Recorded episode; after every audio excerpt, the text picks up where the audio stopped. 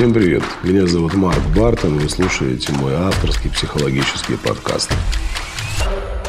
Здесь мы разбираем совершенно разные темы. Отношения родителей и детей, мужчины и женщины, самореализация, самооценка, финансовый успех и, конечно же, сексуальность. Каждый месяц я провожу абсолютно бесплатный диагностический курс «Я такая одна, удобная или уникальная».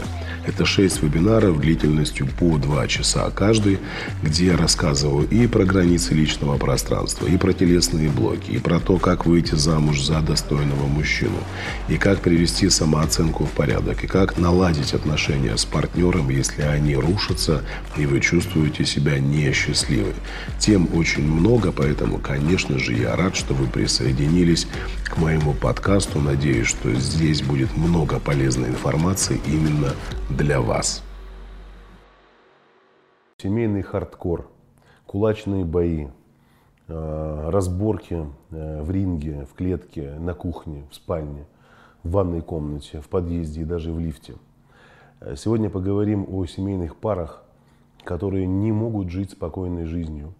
Они дерутся, они бьют друг друга, они погружаются в состояние симпатоадреналового такого состояния, где у них э, вырабатывается огромное количество гормонов ярости, страсти. Они не способны осознать э, себя в отношениях без болевых ощущений. Вот сегодня об этом. Семейный хардкор, кулачные бои. Пишет мне одна женщина. Марк у нас говорит с мужем, есть такая привычка драться. И драку, говорит, затеиваю я. То есть не муж. Он меня вообще не трогает. Ну вот, например, он опоздает домой с работы, едет, я ему звоню и говорю, готовься, урод. А он мне говорит, если ты мне еще раз так скажешь, я не приду домой. Тогда я тебя поймаю и вообще тебе яйца отрежу. Эта женщина говорит мужу. А он мне присылает переписку. Но семейная пара переписку свою прислали. И вот он приходит домой, и она его берет просто-напросто и прямо в коридоре начинает бить головой в нос. Как в кино показывают, видели? Он хватается за нос от боли, поднимается и бьет ее. Она падает, он сверху на нее, делает ей залом и на болевую руку. Она от боли кричит и стучит ему по спине, говорит, любимый, прости, сдаюсь. После этого они поднимаются, он говорит, что она ебнутая, а она ему говорит, это ты такой. И расходятся мыть нос. Он от своей юшки, кровушки, она от своей. После этого между ними возникает супер-мега страстный секс. Они э, испытывают вверх эйфории. И кайфуют, и у них прекрасный союз, как они считают. И вот они задают вопрос, скажите, пожалуйста, это нормально? Я хочу вас спросить, это нормально? У вас такое бывает? Вы живете с таким мужчиной, может быть, с такой женщиной? И чтобы вы понимали, это не шутка. Я был, у меня были такие соседи, не буду сейчас там по именам их называть, где женщина избивала своего мужа. Она его так бросала в стенку, бросала в стенку, что иногда слетала картинка у меня за стенкой. Причем э, там такие крики доносились из, из, из, из другой квартиры, что мне иногда казалось, что этого мужика на костре жгут. Э, да, он поменьше, чем она, в раз 8. Она такая тетя, килограмм 170 весу, по 2 метра ростом, и он, блин, метр пятьдесят в прыжке, в кепке. Вот, она его там лупила бедная бедного. Так вот, давайте будем разбираться. Есть действительно женщины и мужчины, для которых близость в отношениях, она напрямую взаимосвязана с болью. То есть любовь это боль. Любовь э, это страдание. Страдание это любовь. Страдание это э, кайф. И понятно, что там причины могут быть абсолютно разными. Например, в детстве, если мы говорим про женщину, в детстве девочка могла Э, воспитываться достаточно жестокими родителями. И у меня таких женщин в терапии было достаточно много. Они воспитывались родителями, которые их постоянно били и наказывали. И вот представьте себе ситуацию.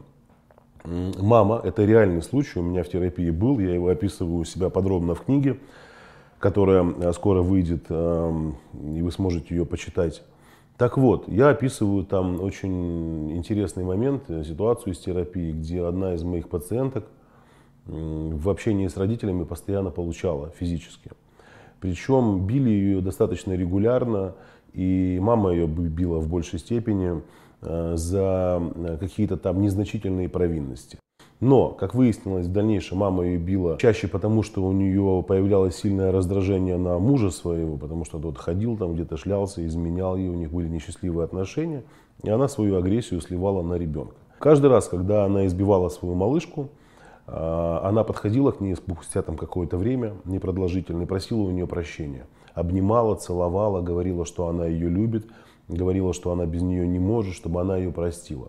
И представляете, вот в таком Э, в такой атмосфере ребенок этот вырос.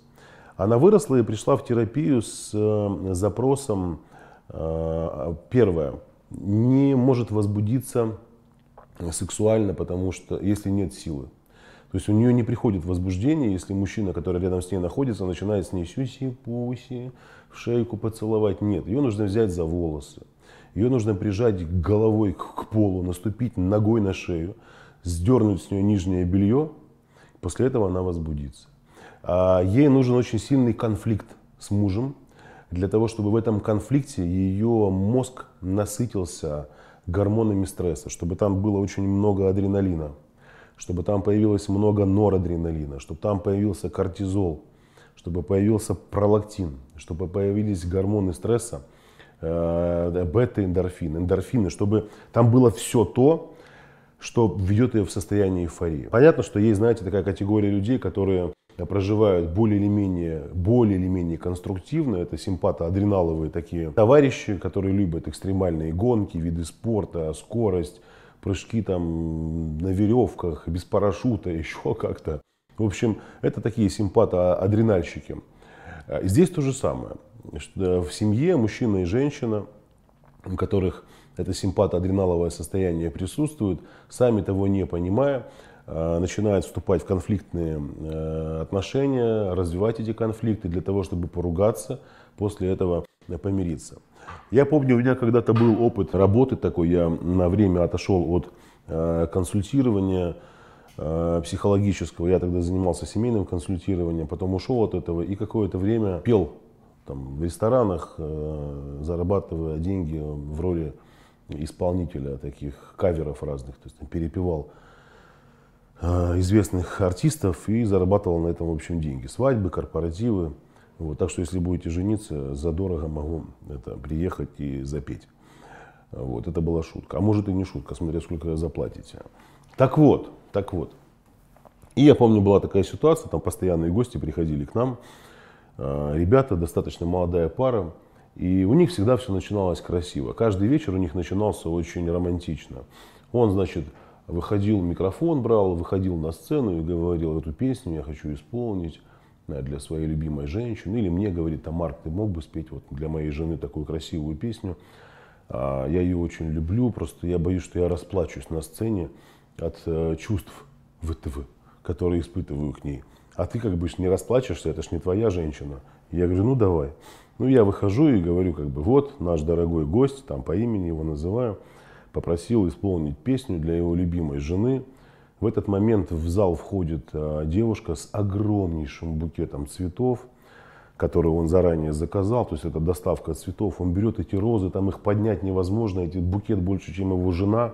Его просто, значит, кладут к ней там рядом на этот диванчик, и все, господи, господи, какой мужчина, какая женщина, они вот это сидят там. Песню я спел, короче, вечер заканчивался обычно так. Либо пепельница, тогда еще курить можно было в общественных заведениях, там в общепите. Вот. Либо пепельница разбивалась об голову его, либо плафон, либо ваза, либо об ее голову разлетался бокал, кровь, а, разбитые телефоны, расцарапанная морда этими цветами, порванное платье, а, полиция, милиция, эти разборки какие-то успокоились. Растянули их по разным а, углам этого ресторана, и он оттуда ей кричит, я тебя убью, сука. А она ему кричит, пошел на И вот они кричат друг с другом, проходит полтора часа, эти два человека сидят, обнимаются, целуются, радуются жизни. Я понять не могу, что происходит вообще. Это как это? И, конечно, мне как психологу ясно, что у людей есть, э, как я уже говорил в некоторых выпусках, запрет на чувства. У людей есть запрет на эмоции. У людей есть запрет на близкие состояния, проживание близких таких впечатлений рядом друг с другом.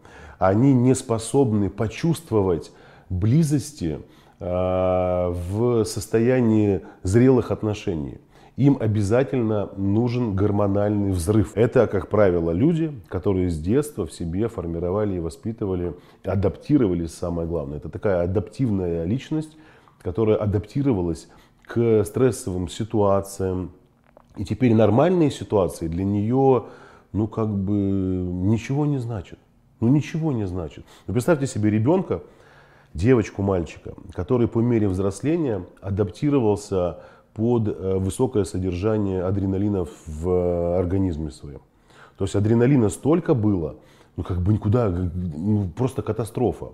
А тут все, отношений нет с родителями, источника адреналина нет, а ситуации, которые мы могли бы влиять на такой же выброс адреналина в организм, тоже нет. Где их взять? Она начинает, эта женщина, искать пути и решения вопроса.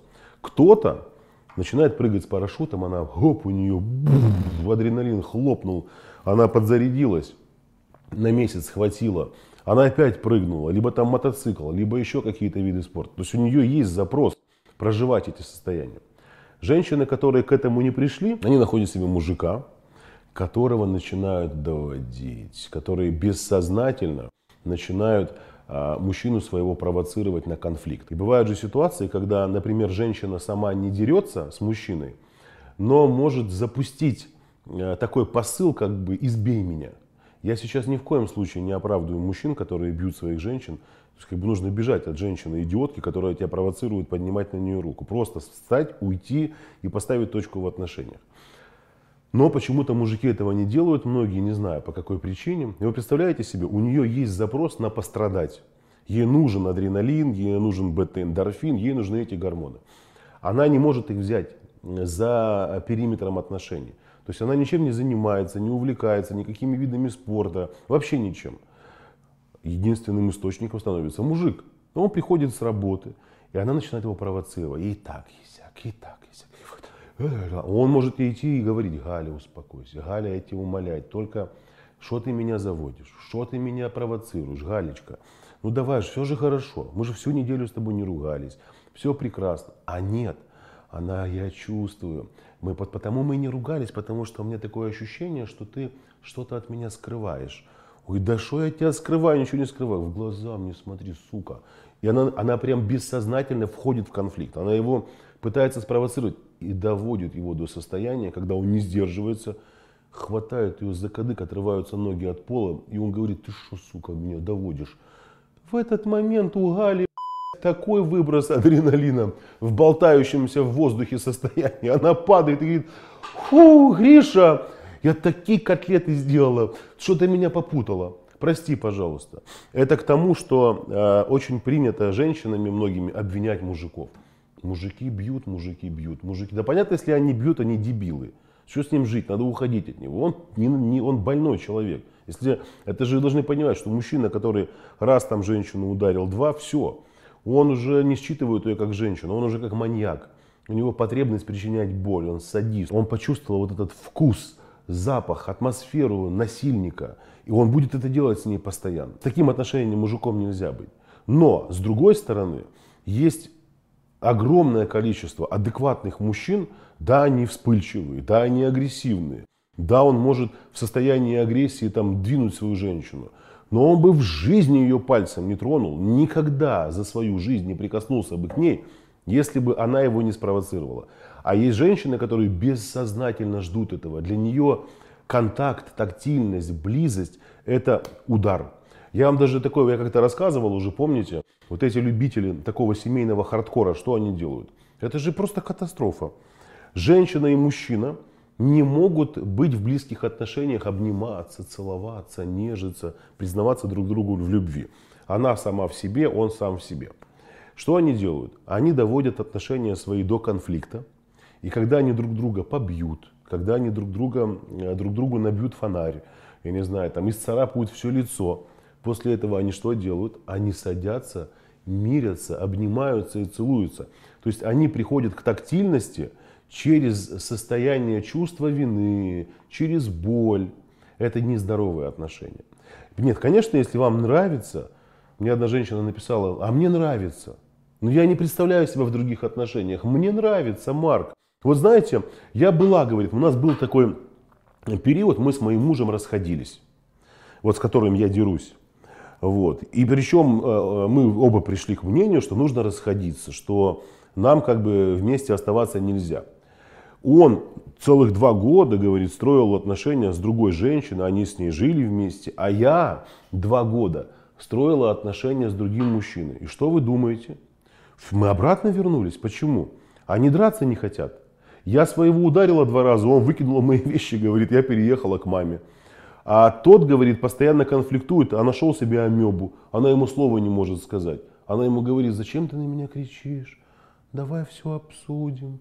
А он мне говорит, потом рассказывает, да как обсудим, Галя, у нас-то с тобой вообще все по-другому. Ну, конечно, по-другому. Потому что вы встретили двух адекватных людей. Вы адекватного мужика, он адекватную женщину. Начали строить отношения. А у вас не получается. Потому что вы привыкли к другой форме взаимоотношений. Здесь выход из таких отношений не в другие отношения, а к терапевту. Понимаете? Вот из ЗАГСа вы прям такси вызываете или в машину садитесь, только получили свидетельство о разводе. И прям в кабинет к психотерапевту заезжаете и говорите, здрасте, вот, а видите, ушла, развелась, или я ушел, развелся. Ситуация такая, били друг друга, мордовали, там, избивали, теперь вот хочу стать нормальной личностью. И психотерапевт, там, психолог может вас скорректировать, направить, чтобы вы получали дозу э, дозу адреналинчика и других гормонов где-то в других местах и не приходили домой за этим. Поэтому, э, если вы относите себя вот к такой семейке, задумайтесь. Задумайтесь, потому что отношения это невротические. И если нравится, конечно, ну пожалуйста, пожалуйста, изучайте какие-то приемы, я не знаю, там, отрабатывайте их друг на друге, удушающие, болевые. Там, ну купите себе хотя бы какие-то средства, не знаю, вазелином морду мажьте, чтобы осечек не было это, капу в рот себе боксерскую, э, щитки, накладки, бандаж мужик пускай на яйца наденет, потому что женщины э, любят. А я же, вы думаете, я шучу? Мне каждый день пишут мужчины, мужчины, которых бьют женщины, которые их, которые их э, пинают. Ну, в прямом смысле слова. Она его провоцирует на драку. Он ее не трогает.